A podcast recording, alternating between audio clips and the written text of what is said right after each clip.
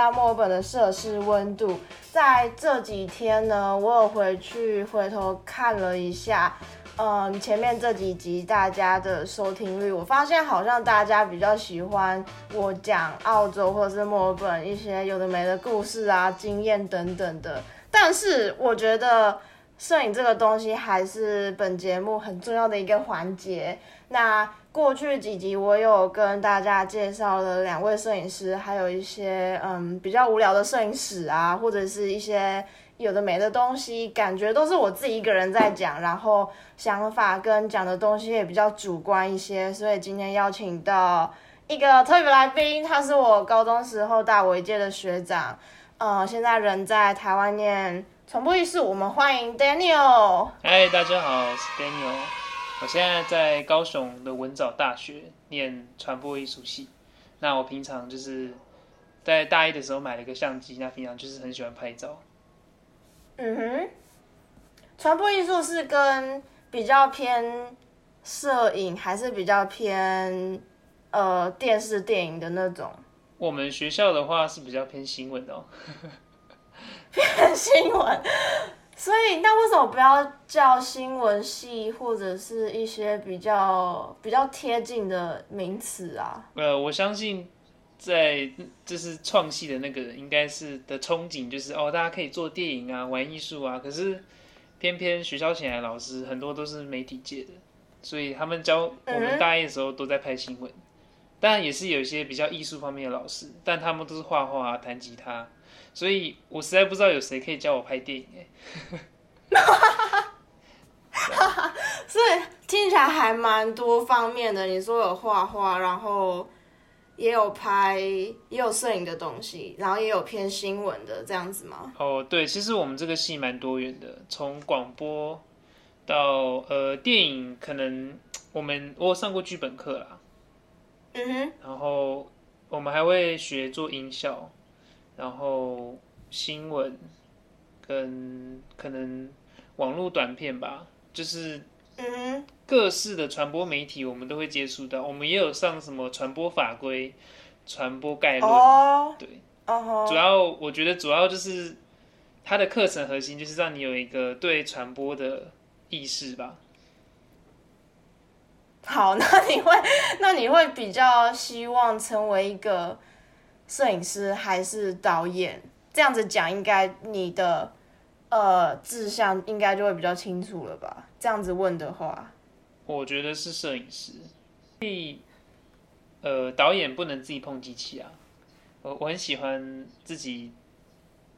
呃，比如说这个运镜要由我自己的手做出来，我我不喜欢把这种东西给别人做。嗯哼。然后可能这张照片就是当下。我看到这个画面按下去，而不是我请一个人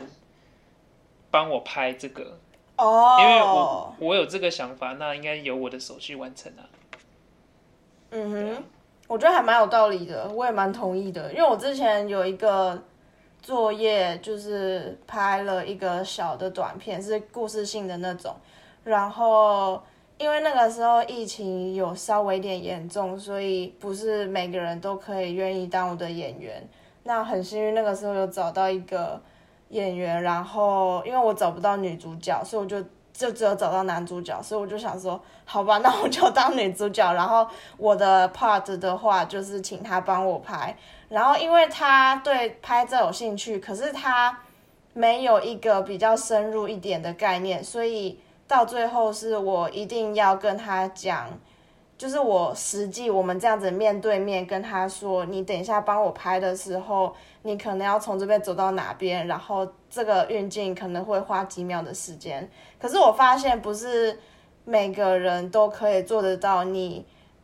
跟他们讲的话，就是对对对，你懂那个意思吧？就是也不是只有在摄影上面，其他工作可能也是这个样子。有些人就比较偏好自己去。完成就是可能比较有安全感，或者是不太喜欢麻烦别人等等的。而且别人也不一定完全做得到。就像我之前，对啊，没错，我之前也有拍微电影，然后我会跟导演吵架，因为他都听不懂我要干嘛，然后他拍出来的东西就很奇怪，啊我拍出来的东西，那我干脆自己来就好。对啊，对啊，我也是比较偏向这种人。嗯，比较比较喜欢自己来。那如果说讲到摄影的话，就是单就这两个字，比如说别人问你，你对摄影有什么想法，或者是你对它的定义是什么，你会回答什么东西？我觉得就我对摄影的认识，应该是我会给他一个字叫做一瞬间。嗯哼，诶、对，就是我我刚开始接触摄影，并并不是摆拍或什么的，就是我我最一开始碰到第一台相机是呃很旧很旧的相机，然后再来就是手机出来了，嗯所以我就是会拿着爸妈的手机这样跑到处拍来拍去，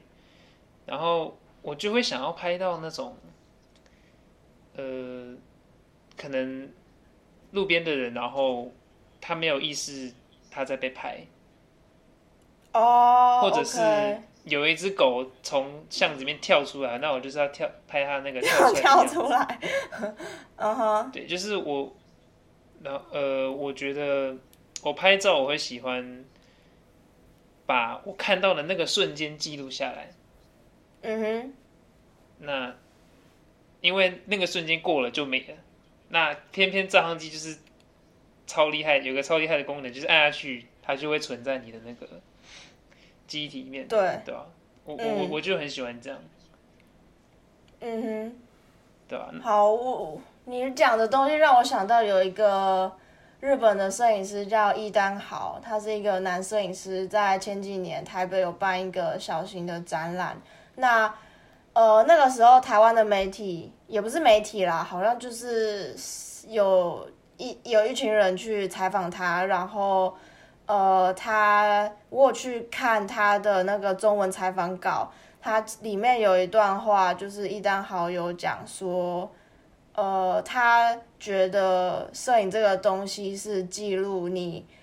眼睛看得到跟你看不到的东西。他的意思是说，你平常看到的这些东西被拍下来，这个叫做你看得到的东西。那有一些东西就是像是你刚刚讲的一瞬间那个东西，就是你可能平常不会注意到的小细节被拍下来，这个就是你平常看不到的东西。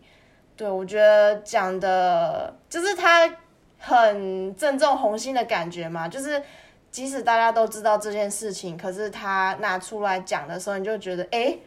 他讲的蛮有道理的，这样子。嗯对，对对对对，尤其是像我呃，假如我今天去拍，呃，我前几天就有接拍一个表演，然后其实呃，你你在拍表演的时候，你不是真的在看表演，你是在按快门，对啊对啊对，就就会突然哦哦，他跳起来了哦哦，可是你你不会看他整个画面在干嘛，就是很多都是我我我在挑照片的时候才会看到哦，原来那时候有笑，他那时候有叫，或是呃他们他们在干嘛？这我觉得这个就是我那时候看不到的东西，然后被相机记录下来。好，那我讲一下我对摄影的想法好了，就是我会觉得说，呃，摄影它其实分很多个层面，那台湾人会觉得比较偏向拍照，就是你像你刚刚讲的一瞬间，或者是按下快门，或者是商业摄影这方面的东西。那呃，我觉得这个没有不好，因为台湾人就是比较爱赚钱，然后这也是因为为什么我会觉得台湾偏创作者的产业起不来的原因之一，就是大家比较爱赚钱，所以导致摄影产业在台湾比较多偏向呃商业摄影的东西。那这个就是摄影的一一部分没错，可是其实它很多东西可以讲。举个例子好了，就是之前有一个台湾歌手，呃，就是他有。他实力还蛮强的，然后就有讲一句话说，他觉得音乐跟影像现在现在是一个密不可分的状态，因为在前几年是就只有卡带啊或者是 radio 那种东西，可是现在几乎每一个歌手要出单曲或者是出专辑的时候，大部分每首歌都会有 MV，对吧？就是嗯，人类就会很享受你眼睛看到的东西，因为毕竟是视视觉动物，所以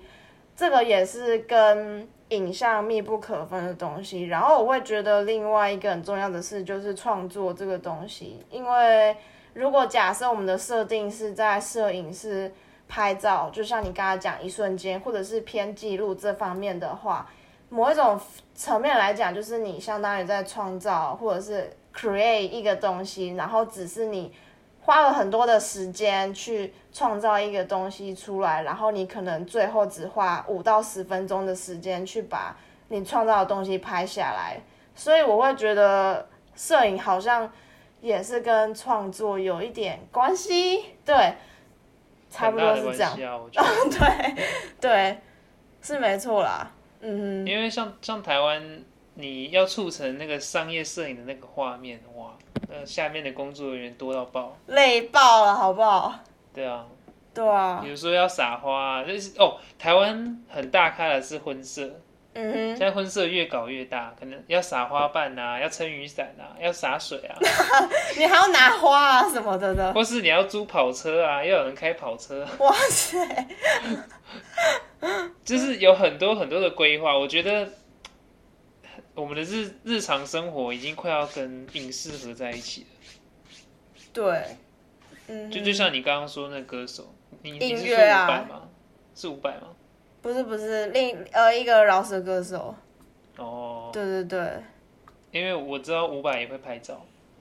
哦，我知道他跟有一个台湾老前辈摄影师之前阵子有拍一个有拍一个 studio 的照，可是我现在忘记那个摄影师叫什么名字了。我上次好像有推荐给你，叫那个什么。哦，我现在想不起来，就是一个老人家，然后，然后他是一个男生，然后有一点秃头，有点胖胖的。哦，我现在真的想不起来。请观众去肉去肉烧，然后 OK OK，哦然后留言告诉我们。对，好，不然我来讲一下我我我一个我喜欢的摄影师，好，他现在在也是在墨尔本，嗯哼，然后他他叫做他的 YouTube 频道叫 North Border，OK，对他他是算年年轻的啦，他算很年轻的摄影师。那他他主要可能还是比较偏商业，他是他的工主要的工作是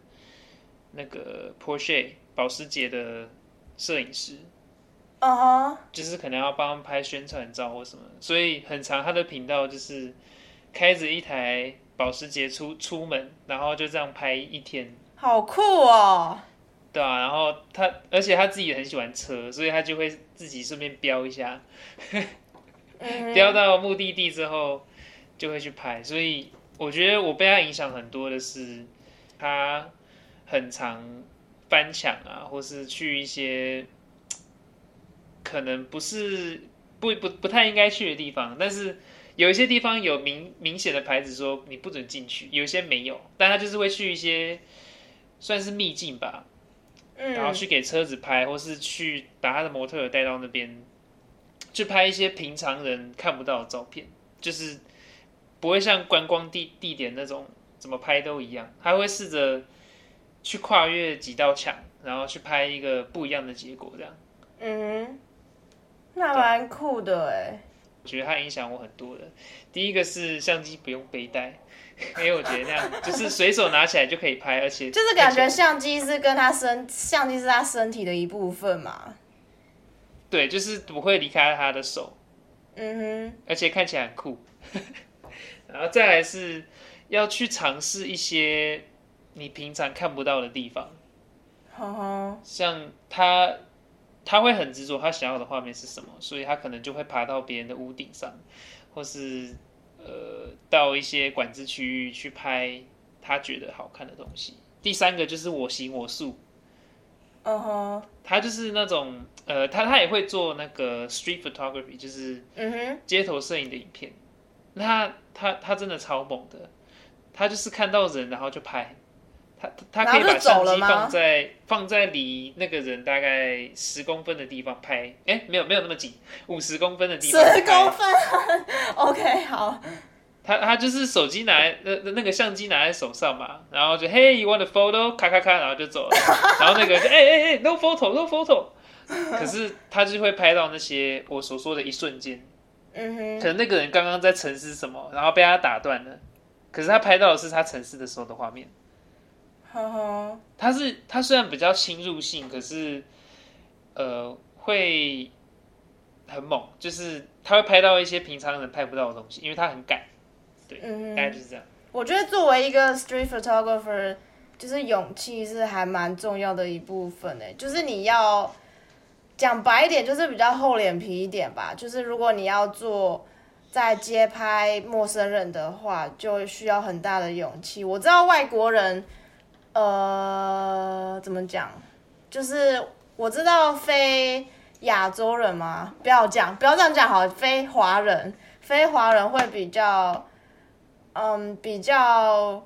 开放一点，但是同时他们也还蛮注重自己的个人隐私，所以我之前在街拍陌生人的时候有遇过那种，就是我可能在拍一个陌生人的时候，他发现我在拍他，他就跟我说：“你可不可以把呃照片删掉？”所以我那个时候就当场，我就跟他说：“好，可以。”然后我就当场在他面前。把那张照片删掉，因为我想说，就是也是要注重别人的隐私。那我也有遇过那种，就是真的很热情，然后还问我，就是你在这附近干嘛？为什么在拍照等等，然后有推荐给我他的摄影师朋友等等之类的，就是还蛮两极的一个状况啦，对啊，嗯。跟你讲，如果是我爸，他看到有人在拍他，他会过去威胁他把相机砸掉。真的假的？因为他他有一种呃，假如被拍到照片，就等于你的 identity 被偷走的感觉。嗯，对啊，他他他是很重隐私的，所以他上次骑山路，然后被人家追焦，然后他就绕回去威胁那个人。真的假的？还绕回去？嗯，对，呃，对啊。嗯，作为他的儿子，我也很小心。可是我我我觉得我最近街拍，我在训练自己要。勇敢一点，嗯哼，就是我发现台湾人，呃，你如果手上拿相机，他们会看，但是越来越开放，而且他们也不会去管你在干嘛。真的吗？像那个 North Border 就有教我教我一个，就是假如别人发现你在拍他，你就拿着相机不要动，等他走过去，就是假装你在拍他方向的东西，但不是他。哦，这个东西我有用过，哎，就是我自己好像没有人教我，然后就觉得好像我可以在 pretend I'm 做别的东西，或者是就等他怎么之类的。呃，对啊，就是呃让周围的人舒服一点。嗯哼。哎，那我突然有个问题，就是你去街拍，你会你会刻意用比较小的相机吗？不会，一样，一模一样。其实我其实有我我有一台傻瓜的底片相机，就是比较我出门的时候几乎都会带着它，除了买菜之外啦，就是如果要出去哪里的话，我几乎都会带着它。我比较多用底片相机记录我的日常生活，还有街景这种东西。对，可是我不会用底片相机拍陌生人。哦，很难拍吧？对对对，没错。对啊，要不然其实就是如果说要，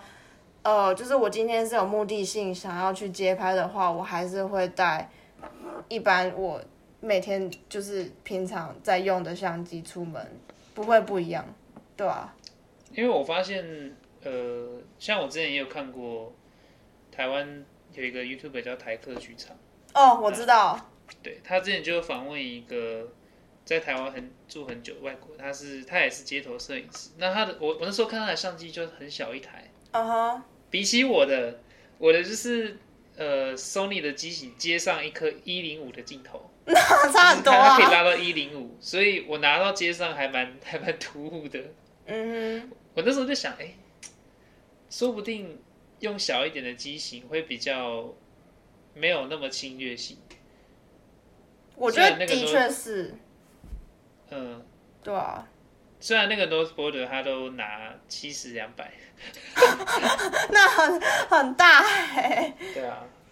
他就是可能环境吧，台湾应该不不可能这样会被抓走。嗯，我自己有呃 follow 一个台湾摄影师他之前去法国巴黎的时装秀担任呃摄影师，他不是在那个 catwalk，就是他不是在伸展台拍的那种摄影师，他是在外面，就是外面呃明星要准备下车，然后大家摄影师会围成一圈的那个地方外拍的那种街拍摄影师，然后他就是拿一个看起来很像数位相机的徕卡相机。然后就是很 handy 的那种，然后可是拍出来照片超 amazing 的，然后想说小而又巧，然后画质又好，然后徕卡的发色也非常漂亮，所以我就觉得还蛮适合的，就是可是很贵就对了，对。对啊，徕卡的东西都很贵。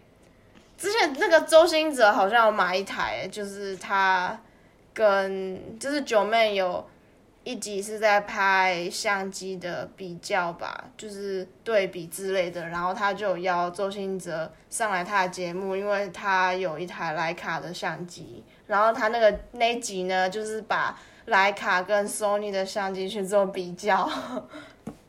哦，那个就是有钱人的世界啊，就对，炫富啊，对啊。我想讲一个台湾的摄影师，叫做周末，他是姓氏的那个周，然后墨水的墨。他本名好像，呃，好像也叫周末，还是三个字我忘记了。反正他取了一个周末这个名字，我觉得还蛮好记，而且还蛮有特色的。然后我会讲他，是因为我觉得他是台湾。商业摄影，商业摄影，我觉得我会讲他，是因为我觉得他是台湾商业摄影里面，嗯，跟别人还蛮与众不同的一个摄影师，因为他拍的东西比较偏艺术一点点，比较没有那么的 commercial，可是他，我觉得他对美感的美感的那种摄影眼，或者是他对美感的美感的天赋还蛮强的。然后它颜色上面的搭配，我觉得也让人感觉还蛮舒服的。然后讲到颜色的话，我想跟大家分享一个东西，就是我就是在这边念摄影念了一年之后，就是哦，这个我在第十一集的时候也有讲到，就是科根据科学显示，是女生比男生。在色场上面，色彩上面的辨识度，女生比男生还要强。但是我自己念了一年的摄影之后，我我知道这个是事实。可是我会觉得说，男生在表现色彩的美的时候，他比女生还要强。就是不一呃，像 black and white 或者是 color 的话，我觉得这是男生比女生强的东西。然后我也觉得男生。比女生还有美感，我不知道怎么去解释这个这个我发现的点，但是就是我发现这个点对，然后我觉得还蛮有趣的，因为呃，尤其是在 documentary 或者是呃，我觉得 documentary 这个类别或者是 industrial 这个这两个领域的话，还蛮明显看得出来，男生比女生还要卓越一点点。Industrial 这个类型的话，就比较像是它有点像街拍，可是它拍的东西比较多，像是工厂或者是一些铁皮屋，然后很多都是用底片拍的。这个英文就会把它用 Industrial 这个字来形容。对，然后所以像是那种废墟。对对对对对，有点像，就是那种，对对对对对对，没错没错没错。然后很多都是用底片拍，就是呃有一些摄影师就会挑。嗯，太阳下山后半小时，天空是蓝色的那个时候去拍，对，blue hour 或者是 golden hour，或者是呃，他就会让他的照片比较不会那么无聊一点，对，嗯，会加一点梦幻的感觉，对，也也可以这样讲啦，对，或是加一点对比，因为废墟通常都黄黄的，搭配那个蓝的，对。没错，因为废墟，我发现拍废墟的话，通常很多都是拍，嗯，其实 color 比黑白的还要占多数，哎，就是我也不知道为什么。可是 documentary 的话，感觉就会比较多人会选择拍黑白。对，这个让我想到我之前在台湾的时候，呃，就是同性婚姻还没有合法化的时候，我跟高中同学有去拍。那个叫什么 Gay Pride，中文叫什么啊？就是哦，同志游行，对，然后，对对，然后，然后那个时候，我跟我高中同学去拍了两次，一次在台南，一次在高雄。那我们去高雄的那一场呢，我有拍到几个我觉得还不错的照片，然后我就是。其实我很少拍黑白，可是有一张照片，我觉得好像黑白还蛮适合的。可是它其中是那个张那张照片是有一个人在挥那个彩虹的旗子，然后把它调成黑白色。然后我同学就说：“你这样子很像，就是你调成白色很像，这张照片就变成是一个爱情的坟墓之类的。”所以那个时候，那个时候我就觉得，哎，好像对，就是会觉得说别人会看到你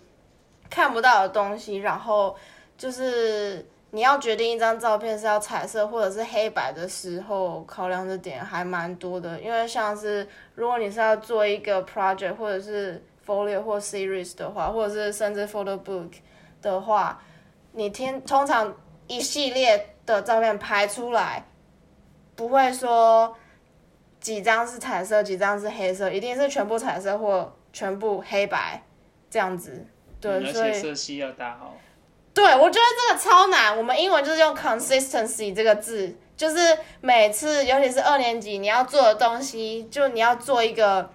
就是可能这个 project 可能会有很多张照片，然后你 idea 是东西，idea 的出发点是一样的，可是你要怎么让你每一张照片摆出来，看得出来是同一个东西出来的照片？我觉得这个还蛮难的，尤其是在因为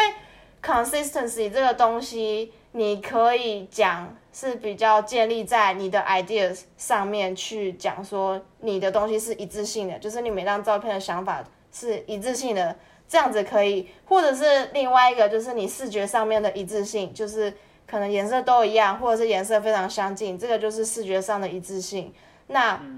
坦白说，大致上都是要看你视觉上一定要有一致性，就是你看得出来这个东西是同一个东西出来的这样子。我觉得比较吃技术了。对，我觉得这很难。然后，对，因为你一个想法的出发点可能会有很多的分支，然后你很多分支下来的时候，你可能要根据那些分支的东西拍出的东西，拍出来的东西跟其他的分支拍出来的东西可能就有点小小的差别。所以，嗯有时候我自己拍完，然后就是把它并列在一起的时候，我也觉得。好像看不太出来，这个是同一个东西耶，对啊，所以我觉得这个是还蛮难的。我其实一开始在学调色的时候，就是网络上的摄影师都会说，比如说你的 Instagram 要有你自己的排版，就是他，你你你自己出来的作品你要有自己的，呃，比如说他们会想要，他们自己会想要。比如说现在是 autumn，那他们就是有一系列全部都是同一个色系哦。他他们就是会用那个那种 preset，嗯哼，那个预设集，嗯哼，对。可是呃，我我发现预设集不是那么准啊，因为你它只适合一张照片，或是对，没错，灯灯光之下，对，对啊。所以我我刚刚会说这个比较偏技术面，就是你要。呃，在不同的场景、不同的灯光条件下，还要做出一样的那个、那个色系搭配，或是或是那个那个 look，对 对，突然间转不过来。对，没错，我觉得像你刚刚讲到那个什么呃 presets，就是很多人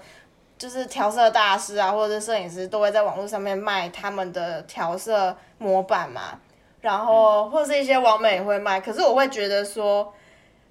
哦，never do that。然后你也不要说你每张照片都要套同一个滤镜，因为它就是根本就是没办法成立。因为你每张照片的光影或者是你呃灯光一定是完全不一样的东西，所以你每一张照片修图的时候一定都是刻字化的，除非你是像呃你是婚礼摄影师的话，我觉得婚礼就是比较讲求你色调的一致性，我觉得婚礼另当别论。对，那。对我自己这样是这样子觉得啦，要不然我觉得其实不用去太苛求，说你要求自己每一张照片都要同一个滤镜出来。对，你可以有一个初步的 preset，就是譬如说你有一个很稳定的摄影事业，就譬如说我刚刚讲的婚纱摄影，那你可以自己有一个呃。自动的 preset 就是可能你颜色修正啊，对，就是初步，对，就是非常初步的一些呃设定之类的，然后你再做去再去做微调，因为你已经有一个固定的模式了嘛，这样子你每次修图的时候也可以减少不少的时间啊，对，嗯，所以就可能要看你是做什么吧，要不然其实我不太喜欢。套一些有的没的，我也是每一张，我我我也是每一张都一一就是一张一张修，嗯嗯嗯嗯，除非那几张都是在同同时拍的。嗯，我觉得如果是照相的话是这样子没错啦，可是如果你今天是拍影片的话，那你可那你那那你就是一定要每个东西每个画面看起来都是颜色一模一样的，我觉得这个就是不一样的东西。对，除非你那个 project，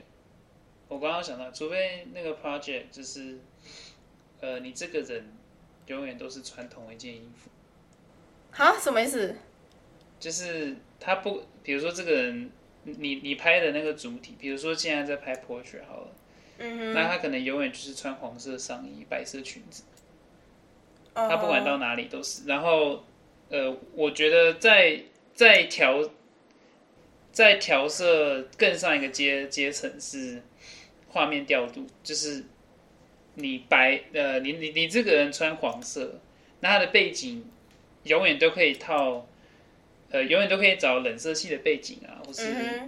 呃特定某种颜色，那这样你你拍出来的东西就会看起来一样，你就算不用调色，哦，我懂你意思了，那个那个感那个 atmosphere 是差不多的，OK。这是我在蛮多摄影师上面看到的，他们都会特定用几个，呃，可能他看到这个红色，他知道哦，我等下进 Lightroom 就把它调成粉红色之类的。再来，我想要讲一下，呃，我觉得文化这个东西对摄影影响还蛮大的，就是不管是不是摄影，对音乐啊，或者是产业，或者是 business 之类的，我觉得文化是很重要的一个。改变因素，那我讲一下，呃，我所知道的，就是世界各地因为文化不同，所以摄影文化不太一样的点点。好了，如果像是呃澳洲的话，我觉得呃商业摄影没有那么发达，因为澳洲的明星或者是运动球员，说实在其实还蛮少的。那如果有的话，很多都是到美国去发展。那呃，我觉得比较多。会拍的话，在澳洲的话，就是像是我刚刚讲的 industrial，或者是比较偏 photojournalism，或者是偏呃 documentary 的东西。那呃，我前几集有讲一点摄影历史，就是尤其是在世界大战、第二次世界大战过后，美国 New York Brooklyn 那边的一些发展，后来渐渐影响到欧洲跟日本。的世界的的摄影史那边，我觉得是很大的因素，因为就是一些战争或者是世界上面的文化冲击，然后间接到影响影响到其他地方，我觉得这个是还蛮大的一个点，因为其实，在就是日本被美国影响到之后，尤其是呃，因为美美国有投下原子弹嘛，所以其实日本花了非常多时间。恢复成日本原本应该要有的样子，对，那，嗯，我会觉得美国的摄影的话，其实我了解并不是那么的多，但是我会觉得，我猜测可能会比较偏，呃，商业一点，因为美国的好莱坞或者是一些各大的产业很多都是在美国，然后欧洲的话，我觉得 fashion 还蛮厉害的，尤其是在巴黎或英国这两个地方。对，因为我觉得可能跟战争也有点关系，然后跟都市可能也有点关系吧，就是像法国巴黎啊，时尚之都，或者是米兰等等之类的地方，我自己会觉得说，嗯，怎么讲？就是 我会觉得说，嗯，这个我好像在前一集的时候有讲到，就是，嗯，大家会觉得说国外好像都会比较好一点，可是我自己是觉得，我自己身为一个留学生，坦白说，有一些地方我觉得台湾真的不输其他国家。对，然后我会觉得说，在台湾的商业摄影方面是还蛮厉害的，尤其是在 technical 的东西，就是比较偏技术层面的地方，我觉得台湾很厉害。然后台湾人的台湾人的呃工作的上进心也比外国人还要来得强，尤其是白人。我会觉得说，台湾偏创作者的产业需要我们这一代的年轻人去把它做起来。然后我希望大家不要再觉得说国外一定会比较好。如果说你觉得国外会比较好的话，那你去，那你就去国外发展，没有问题。我尊重每个人的想法跟意见，但是我会觉得说，你身为一个台湾人，如果你会觉得国外比较好，你好像某方面会觉得说比较崇洋内外。讲难听一点是这样，可是我会觉得，嗯，既然你觉得国外比较好，那你为何不要用自己的力量？去改变你自己的家乡，你自己的本土的一些产业，让台湾变得越来越国际化。然后，然后，对我觉得年轻人需要努力一下，对，差不多是这样吧。嗯，其实我觉得，呃，最近可以创作的东西很多都是议题。对，假如台湾可以用他们自己的方式，把一些议题带到国际的舞台上面的话，嗯，因为毕竟我我我刚刚在想，毕竟摄影最一开始的摄影就是为了 news 啊，就是为了要看哪边的战况怎么样，就是对它的原本的最真实的东西，就是拍出你平常看不到的东西。呃，应该是说，我们都会觉得事情都发生在国外，所以国外就会变成一个主流。可是，如果台湾可以把国外看不到的东西，也就是台湾正在发生的事，或是国外的议题怎么去影响台湾，或是台湾对于国外的议题有什么回馈，那我觉得这个会是，呃，让台湾的摄影会站得上国际的舞台的东西。对。我觉得还蛮重要的一点是，你要怎么以一个外国人，或者是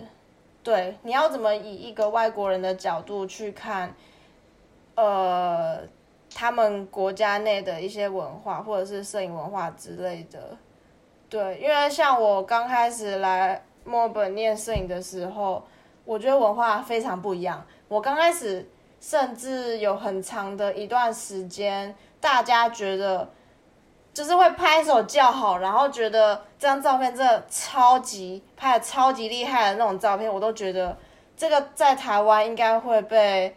就是被看不起，就是台湾人可能会觉得这根本就没有什么，这有什么了不起？对，就是因为台湾我刚刚讲就是文化差异很大，然后就是很多东西在我刚开始是还蛮调试不过来的。对，可是调试久了之后，你就会发现，你身为一个台湾人，你用不一样的角度去看不同国家的东西、产业、文化等等之类的时候，你看到东西一定跟别人都不一样。那你要怎么把你自己个人的文化，然后融入当地的那些当地人的想法或是文化之类的东西？我觉得这个是还蛮。棒的一个冲突，就是因为我会觉得没有对错，然后我觉得大家也都会喜欢一些他们没有看过，或者是他们觉得这个东西还蛮新的。我觉得大家对我觉得大家是不会，就是只要你不要太偏激或者是怎样的话，我觉得大家都会喜欢。嗯，对啊，现在因为你刚刚前面就有讲，呃，现在是画面的时代，嗯哼，它每每一台手机都有相机，那我觉得就是去拍啊，嗯哼，呃，我我之前有很多迷失，就是哦，我没有我没有相机，我一定拍不出什么什么什么东西。可是，呃，假如摄影最最根本的那个本质是 document，就是记录的话，那随便一个装置都可以啊，只要那个东西是别人别人从来没看过，而且会勾起兴趣的东西，嗯哼，那对啊，嗯而且你的想法本身就是别人看不到的东西啊，对啊，没错而且每个人的想法又不太一样。对啊，去去拍，有时候，呃，我会觉得不要想那么多，就是去拍你所看到的东西，那回来之后再给它赋予一个意义。对，我发现还还蛮多人都是这样，就是随便拍一个路人，然后回来写一篇文章，哎，哇，这个这个照片突然就有意义了，这样。对，或者是你发现，哎，呃，他们才刚参加过什么 Gay Pride 之类的，嗯哼，对，那我觉得就是去拍吧，摄影就是现在现在都不用买底片了，那就是去拍吧。没错。对啊这个结尾真的是太棒了，很完美的一个结尾，结尾大师。好，我刚刚就想说，哎、好像可以结尾了，我想到了，不错不错，好，那我们今天很感谢 Daniel 上来讲他对摄影的一些想法，然后如果你有不一样的想法的话，也可以留言告告诉我们，我们就下一集见了，OK，see、you next time，拜。拜。拜。